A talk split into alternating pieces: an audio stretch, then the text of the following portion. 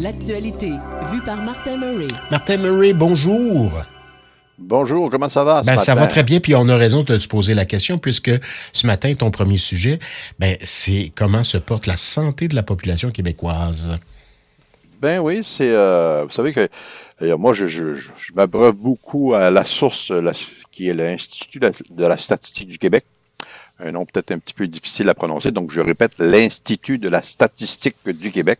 C'est un bon exercice pour les mâchoires. Tout à fait. Et donc, un et, euh, cet institut-là, qui relève du gouvernement du Québec, qui existe depuis de nombreuses années, qui a changé de nom en cours de route, produit des études très, très, très intéressantes. Donc, euh, c'est un peu euh, l'endroit où on retrouve les statistiques les plus élaborées, les plus à jour concernant le Québec d'hier, d'aujourd'hui et éventuellement de demain, parce qu'on fait aussi des projections démographiques. Et la dernière étude dont on n'a pas parlé dans les médias, ça m'étonne un peu, ça a été mardi dernier, donc mardi cette semaine, on a euh, parlé d'une étude qu'on a réalisée donc sur la santé des Québécois. C'est depuis 2008, on l'a fait à tous les six ans. Donc la dernière en date euh, a été produite. C'est une enquête qui a eu lieu en 2020-2021, mais dont les résultats après analyse ont été rendus publics ce mois de mai 2023. Et euh, on y découvre des choses fort intéressantes, entre autres sur les habitudes de vie, euh, les comportements, la santé mhm. physique et mentale, la santé au travail. Donc, euh, pour donner quelques statistiques, puis j'invite les gens, pour ceux qui s'intéressent, bien sûr, là, il y a quand même un document qui existe sur le site de l'Institut et de regarder cette analyse-là, qui fait un peu le portrait de ce que nous sommes comme citoyens, comme nation en termes de santé et d'autres, ben, pas juste santé physique, aussi santé mentale et les habitudes de vie. Donc, euh, ce qu'on a constaté en 2020, là, je vous fais un peu les grands éléments qui peuvent, euh, qu'on peut, qui peuvent ressortir de cette enquête-là. Donc, au niveau des habitudes de vie, euh, on a constaté une diminution marquée de la proportion des personnes actives. Oui, un taux d'embonpoint inquiétant. inquiétant là. On en parlait au niveau il y a deux jours, là. Ouais. Et donc, oui, c'est ça. Mais ce, qui, ce, qui, est encore plus troublant, c'est que on a cette, cette cette, en fait, cette diminution-là se constate avant tout chez les moins de, 30, les moins de 44 ans. Parce que chez les personnes un peu plus âgées, les 45 ans plus, on constate une légère hausse entre 2014-2015 et 2020-2021. C'est chez les 15-24 ans où il y a une diminution majeure. On est passé de 52% à 34% et les 25-44 ans de 41% à 33 qu'est-ce qui peut s'expliquer par la pandémie, la COVID, parce que l'enquête s'est déroulée durant la COVID-19. Est-ce que ça, euh, c'est un élément qui peut expliquer euh, cette baisse marquée-là? Euh, oui, mais ça aurait dû aussi affecter les 45 ans et plus. Donc, il y a quelque chose là qui est important. Et quand on parlait beaucoup de l'inactivité, de la consommation de services passifs, sur tous les médias euh, sociaux ou aussi bon tous les jeux vidéo, euh, c'est peut-être un élément qui pourrait expliquer ça. L'autre euh, que l'autre élément qui est intéressant à, relever, c'est bon la baisse de l'usage de la cigarette, mais il y a quand même un jeune sur cinq qui va pas. Autrement dit, d'un côté, il y a eu l'utilisation de la cigarette dite classique. On a moins d'utilisateurs, mais les jeunes, la croissance du vapotage chez les jeunes, on a vu dernièrement dans les médias tout ce que ça a pu amener comme pas controverse, mais en tout cas des questionnements ou à savoir bon, on sait que pas bon pour la saveurs, Ben oui, tout à fait. les saveurs, puis toutes les substances qu'on peut ajouter à ces produits-là, qui en font euh, pas nécessairement des outils pour arrêter de fumer. Au contraire, euh, je pense que les compagnies ont trouvé le moyen de créer une certaine addiction, une certaine euh, accointance avec ce, cet nouvel outil-là. J'enlèverais le mot certaine. C'est très clair au dire de bien des spécialistes. Ben, c'est ça, c'est ça. Et euh, c'est malheureux, mais on a trouvé toujours ces éléments-là. Donc, euh, et puis après, une, personne sur cinq qui a consommé des, une substance euh, psychoactive autre que l'alcool dans l'année précédant l'enquête. Il y a quand même euh, près de 70 des gens euh, qui consomment de l'alcool. Donc, c'est, ce sont des marqueurs importants là, quand on parle d'habitude de vie et de comportement, avec tous les effets. Vous savez que, bon, c'est sûr que quand on, on, circule en auto avec des substances, soit l'alcool, soit aussi des substances psychoactives, ben, ça réduit notre vigilité, notre vigilance, et puis ça peut effectivement créer des situations paradoxales ou des situations pénible. Fait qu'on est là-dedans, ça, ça fait partie de notre vision. C'était un résumé très rapide. Mmh. Et puis, au niveau de la santé physique et mentale, ben, on, 57% de la population euh, du Québec estime que sa santé est excellente ou, très bonne, euh, ce qui est stable au fil des ans. Euh, mais par contre, ça c'est pour l'ensemble. Mais on constate une hausse pour les 15-24 ans, donc on est plus en santé, semble-t-il. C'est assez spécial d'ailleurs. Donc on est plus, on se sent plus en santé chez les 15-24 ans en 2020-2021 qu'on pouvait l'être en 2008-2009 malgré une diminution d'activité. Expliquez-moi ça, je ne sais pas. mais en tout cas, il y a quelque chose là à creuser. C'est quand même intéressant. Et la proportion des personnes qui sont insatisfaites de leur vie sociale a augmenté par contre. Donc, on est passé de 7% à 15% Ça, c'est, ça veut dire que l'on parle de toute la question des, des, problèmes psychologiques, de l'angoisse, de l'anxiété. Ça ressort de ces statistiques-là. la COVID doit y être pour quelque chose. Là la COVID aussi, c'est pour ça que cette enquête-là, ça va être intéressant de, de si, on est encore de ce monde en 2026-2027, de voir qu'est-ce qui ressort dans l'enquête qui sera publiée en 2029. C'est quand même assez loin dans le temps, mais on verra si c'est euh, c'est une espèce de parenthèse 2020-2021 ou c'est une tendance qui s'est inscrite dans le long terme. Un peu plus d'une personne sur dix présente des symptômes de troubles d'anxiété généralisée. Donc, on, ça vient renforcer ce qu'on disait précédemment. Puis, elle est de presque du quart chez les 15-24 ans. Donc, 22,6 euh, c'est quand même assez fort. Puis, c'est, euh, il y a un lien très net entre l'âge et le niveau euh, d'anxiété.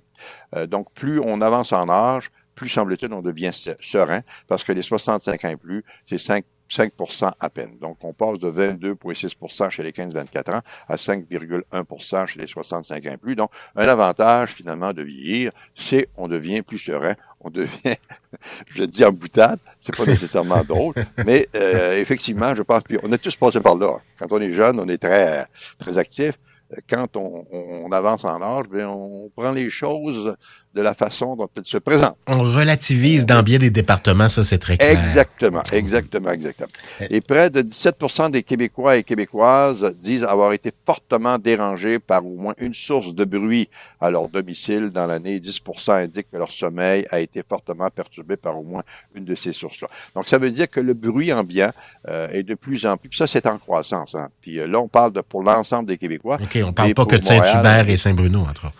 Ouais, ben là, on parle pour Montréal, on parle de 22% Et puis, tu peux, je fais le lien avec l'aéroport de Saint-Hubert, ah euh, les avions, euh, euh, tout le bruit ambiant, parce que vous savez qu'on est quand même entouré, nous, à Saint-Bruno, parce que je prends cet exemple-là, par les grandes autoroutes, et donc même la 116 est devenue une autoroute. Donc, c'est effectivement des sources de bruit. Nos voisins aussi, avec leur ton, leur souffleuse à feuilles. ça fait que les gens, ça les, ça les dérange beaucoup et ça crée ça crée des problèmes euh, de, sommeil. Et puis, bon, ben, chez certaines personnes, bon, c'est moins perturbant parce qu'il ils se rendorment rapidement. Chez d'autres, euh, la difficulté de retrouver le sommeil est, évidente. Donc, ça, ça c'est un élément qui est à considérer. Et le bruit augmente euh, d'une année à l'autre. On s'en rend pas compte, mais d'une année à l'autre, le bruit augmente autour de nous pour toutes sortes de mauvaises raisons. À cause de tous les produits qu'on utilise, le nombre de taux, puis on parlait tout à l'heure des avions.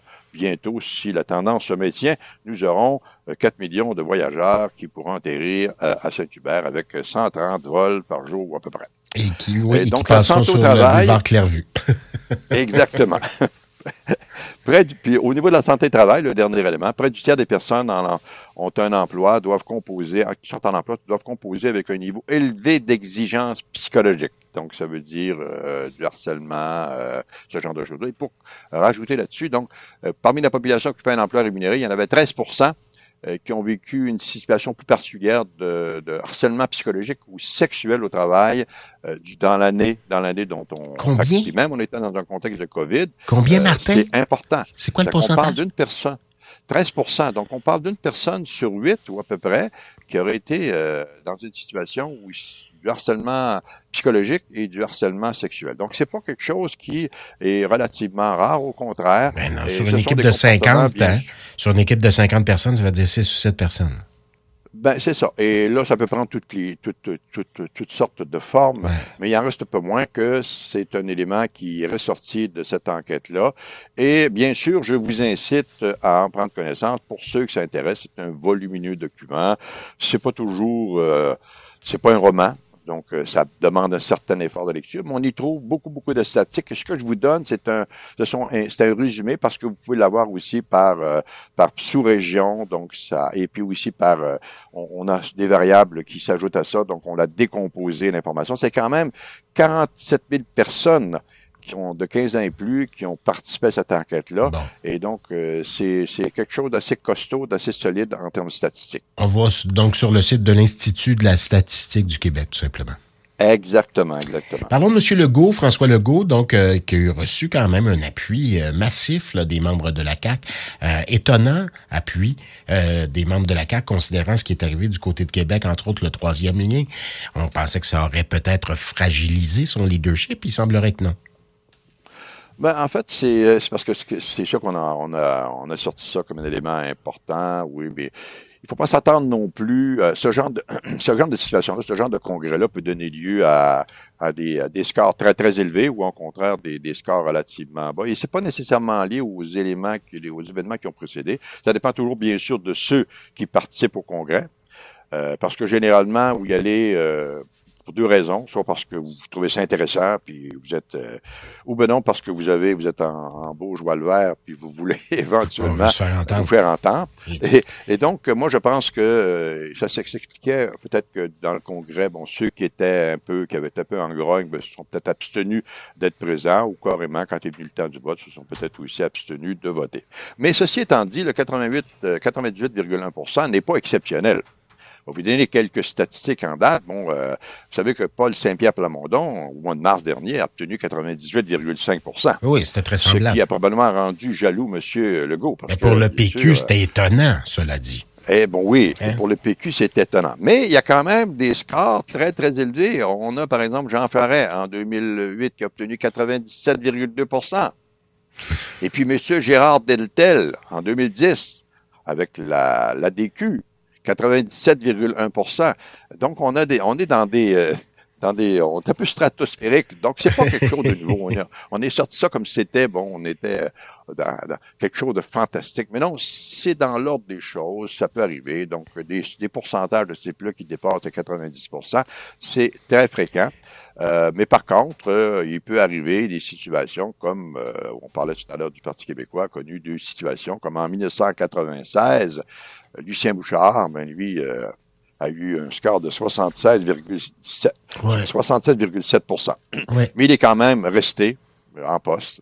Euh, et puis Bernard Landry, en 2005, lui, a eu un score de 76,2% Il lui est pas a décidé que c'était une insulte à son image, donc il a claqué la porte. Il est parti. Et je pense qu'il a beaucoup regretté par la suite, parce que peut-être qu'il aurait été préférable de, de réfléchir. Mais c'est parce que donc c'est euh, c'est une source, bien sûr, de satisfaction, euh, mais il faut bien voir qu'en politique, euh, vous êtes le héros un jour et le lendemain, vous pouvez aussi passer de l'autre côté du miroir. Et il euh, faut faire attention. Donc, c'est pour ça que j'ai toujours dit qu'en politique, la plus grande qualité d'un politicien, c'est l'humilité. Aujourd'hui, vous êtes porté au nu, on vous trouve toutes les qualités du monde. Demain, ben, malheureusement, il arrive quelque chose qui se passe qui n'est pas nécessairement de votre contrôle et vous avez, euh, bon, vous avez vous chuté. Ou si, par exemple, les gens estiment que vous n'êtes pas la bonne personne pour les prochaines élections et puis qu'on trouve qu'il y a peut-être celui qui est à côté qui a fait d'impatience a de meilleures qualités de vous, bon, ben, à ce moment-là, vous pouvez être décoté, vous ramasser dans une situation euh, difficile. Et là, je fais le lien avec la nouvelle de, tout à l'heure de, de, de, M. Derinville. Euh, oui. Et puis là, c'est parce que là-dessus, je trouve que les médias ont un rôle, un rôle, un, grand rôle à jouer. J'en parle souvent, puis je vais en parler souvent aussi. Je pense que, puis la démocratie doit s'appuyer sur des journalistes de haut calibre qui ne font pas la nouvelle. Euh, au cours des dernières semaines, on a vu monter en exergue des éléments, peut-être les gens vont dire que pas, mais non, moi j'ai trouvé que ce sont des éléments qui sont, euh, qu'on a sortis de leur contexte, qu'on a, qu'on a monté en tête d'épingle, et ça fait la nouvelle du jour. C'est pas ça. C'est pas ça. Dans le cas de M. Derinville, puis je ne veux pas le défendre, je le connais pas personnellement. Vous savez, un politicien, vous-même, il croit du nez, là, vous savez pas trop trop. Vous... Puis, ben, surtout, si vous avez un comportement un peu impulsif comme lui, ben là, vous répondez du tac au tac. Et puis, vous, il y a une phrase malheureuse qui sort, puis là, vous partez avec ça, puis là, ça se met à déraper. Pour moi, c'est tout à fait, là, puis c'est pas nous. Pour moi, personnellement, je vous le dis, là, je te le dis, Charles, pour moi, c'est pas une nouvelle. puis c'est pas voulu. Je pense pas que ça a été dans un contexte. Puis c'est pas parce que je suis, je suis caquiste, c'est pas, pas ça du tout. Mais ça fait partie. J'ai été politicien, j'ai vu ce que ça pouvait donner quand à un moment donné, il y a un glissement de ce type-là, sémantique. Et puis, je peux vous dire que c'est pas dans le but de déqualifier, parce qu'on peut toujours dire, bon, le politicien, est-ce que c'est normal qu'un politicien gagne moins que les fonctionnaires qui l'entourent? Ça, c'est la question qu'on doit se poser aussi. Oui, mais il, euh, n'en demeure, pas, il n'en demeure pas, moins que c'était dans une période de négociation très, très difficile. Je pense qu'il ne s'est pas méfié. Ben, c'est la garde, monsieur. Mais non, c'est ça. Il y avait une pelure de banane, puis il a mis le pied dessus. Voilà. Puis je pense pas que ça a été dans l'intention de... Et c'est pour ça qu'on revient à nos scores. Et donc, si on faisait, mettons... Euh, on termine là-dessus parce qu'on va manquer de temps, euh, ben, ben, Martin, mais continue. Mais c'est ça, juste deux secondes pour dire, si aujourd'hui on faisait comme ça, euh, un vote de confiance pour M. Drainville, probablement que son score descendrait beaucoup. Peut-être. Donc tout est relatif. Et pourtant, samedi dernier, il aurait probablement été dans, les, euh, dans le stratosphère. voilà. Tout est relatif? 300 000 le nombre du jour. Je vous invite à réfléchir un petit indice avant que j'aille jouer dans le trafic, euh, Martin. Ben, c'est, ça va vite, vite, vite, vite, vite. OK. Ça va vite, vite. 300 000, ça va vite, vite, vite, Martin Murray. Donc, qui, tu restes des nôtres. De bonne heure le matin avec Charles Gaudreau. De retour à Martin Murray. Martin, le chiffre, le nombre de la semaine, 300 000. Ben c'est ça, là. C'est que rapidement, parce que là, moi j'aime ça, euh, amener des petites capsules un petit peu euh, scientifiques. 300, mm-hmm. en fait, c'est 300 millions. Je fais exprès pour oublier les zéros parce que les gens les... Et donc, c'est 300 millions de mètres par seconde, c'est la vitesse de la, de la lumière. Donc, la vitesse de la lumière parcourt en une seconde 300 millions de mètres. Et euh, pourquoi j'en parle? Pour faire un peu le lien avec la vitesse du son, parce qu'on se parle là, actuellement, nous autres, euh, et puis euh, vous savez que quand des fois on, écoute la radio, la télévision, puis on a des décalages. Et, donc, la vitesse du son, par comparaison, 343 mètres par seconde. On voit tout de suite euh, ce que ça donne comme écart. Mhm. Et la vitesse de la lumière est une, euh, unité astronomique qui est utilisée pour euh, mesurer les distances entre les planètes, entre les galaxies et évidemment connaître un petit peu l'ampleur de l'univers connu. Donc, quand on parle de la, l'univers, la, la, la, date initiale, on arrive à peu près à 13,7 milliards ou 8 milliards d'existence. Donc, le Big, le Big Bang aurait eu lieu à ce moment-là il y a approximativement. Et aujourd'hui, on reçoit des échos de ce fond euh, de ce de, ce Big Bang-là. Euh, on en reçoit des échos. Donc, plus on réussit à aller loin, ça veut dire que plus la lumière que l'on perçoit, donc plus les indicateurs que nos, euh, que nos télescopes vont chercher, bien évidemment, c'est une lumière qui euh, a été émise il y a des milliards d'années. C'est, ce sont des dimensions qui sont incommensurables, mais qui nous permettent quand même de, de, de voir comment nous, comme planète, on est un petit jouet, un petit grain de sable à l'échelle de l'univers. Et pour revenir à la, à la vitesse du son, mm-hmm. ben, c'est une façon aussi de... Euh, on peut faire un exercice, par exemple, parce que quand vous voyez un éclair dans le ciel, et vous, vous calculez, par exemple, euh, le nombre de secondes entre l'éclair et la, le son que vous allez percevoir de cet éclair-là. Ça peut vous donner une indication de la distance qu'elle peut parcourir, par exemple. Si c'est 5 secondes, ben 300, on parle de 300 mètres par seconde, ben ça veut dire qu'on est à 1500 mètres. Ça veut dire qu'on est à peu près un kilomètre et demi. Donc, voyez-vous, ça nous permet d'identifier, grosso modo, où est euh, l'éclair qui est émis, qui est à qui était évidemment quand on l'éclair, quand elle se disperse de la lumière, donc c'est à une vitesse euh, à 300 000 km par, seconde, mais le son est perçu beaucoup plus tardivement, donc ça nous permet de mesurer un peu la distance d'où provient l'éclair et éventuellement de se précipiter dans sa maison pour éviter qu'on soit euh, euh soit grillé sur sur le perron. Tout simplement. Merci de nous le rappeler.